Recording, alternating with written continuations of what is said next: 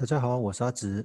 今天的一位 CFP 的日常，跟各位聊聊如何摆脱理财的周一症候群。各位应该都知道周一症候群嘛，因为人是很矛盾的生物哦。虽然心里都明白，由于刚度过周末假期，所以周一通常比较没有精神在工作上面。奇怪的是，偏偏大家喜欢帮自己塞一堆事情在周一，让疲惫感拉到最高。哦，我想这中间是不是有什么误会？哦，尤其工作的时候特别明显。哦，是不是老板都特别喜欢在礼拜一开会？明明礼拜一是最没有精神的，偏偏喜欢在礼拜一开会。嗯，难难怪会有那个 Monday Blue、Blue Monday 这样的的的的名词出现。来，我这边先聊聊我这边的看到的一些感受跟体会哦。因为家里面我们的长辈对钱的使用比较保守哦，一些因为他们没有办提款卡啊，更没有用网络银行啊，所以我不定期要去银行临柜帮长辈做转账啊、汇款的一些动作。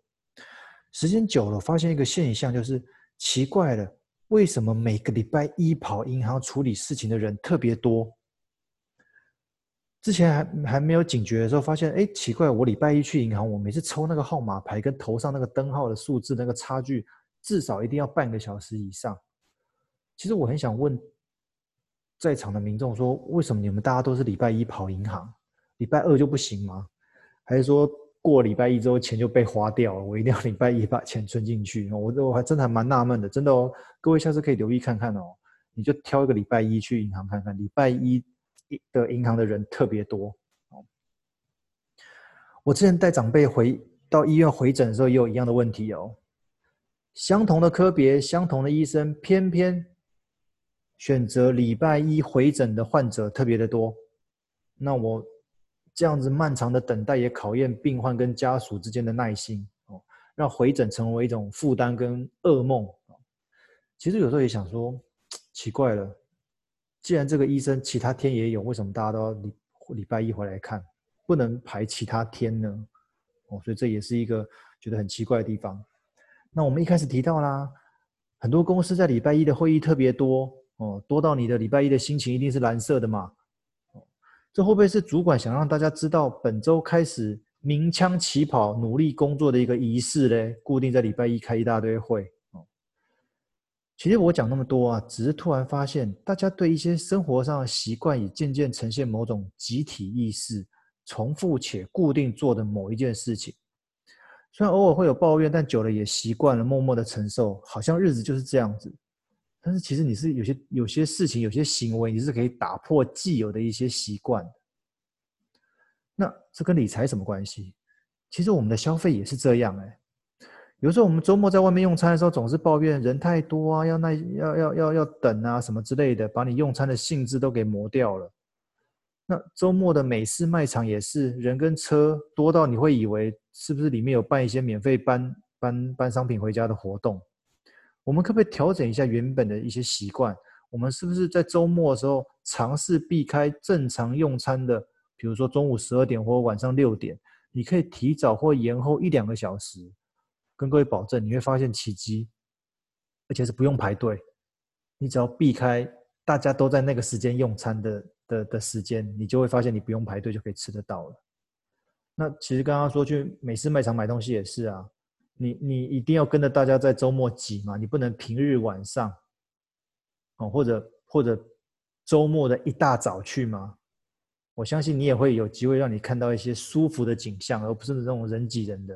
因为很多地方你看到人挤人，你可能心情就不好了。当然，现在有更严重的问题，就是人多的地方哦，那个疫情这件事情总是比较危险哦，所以还是要小心一点。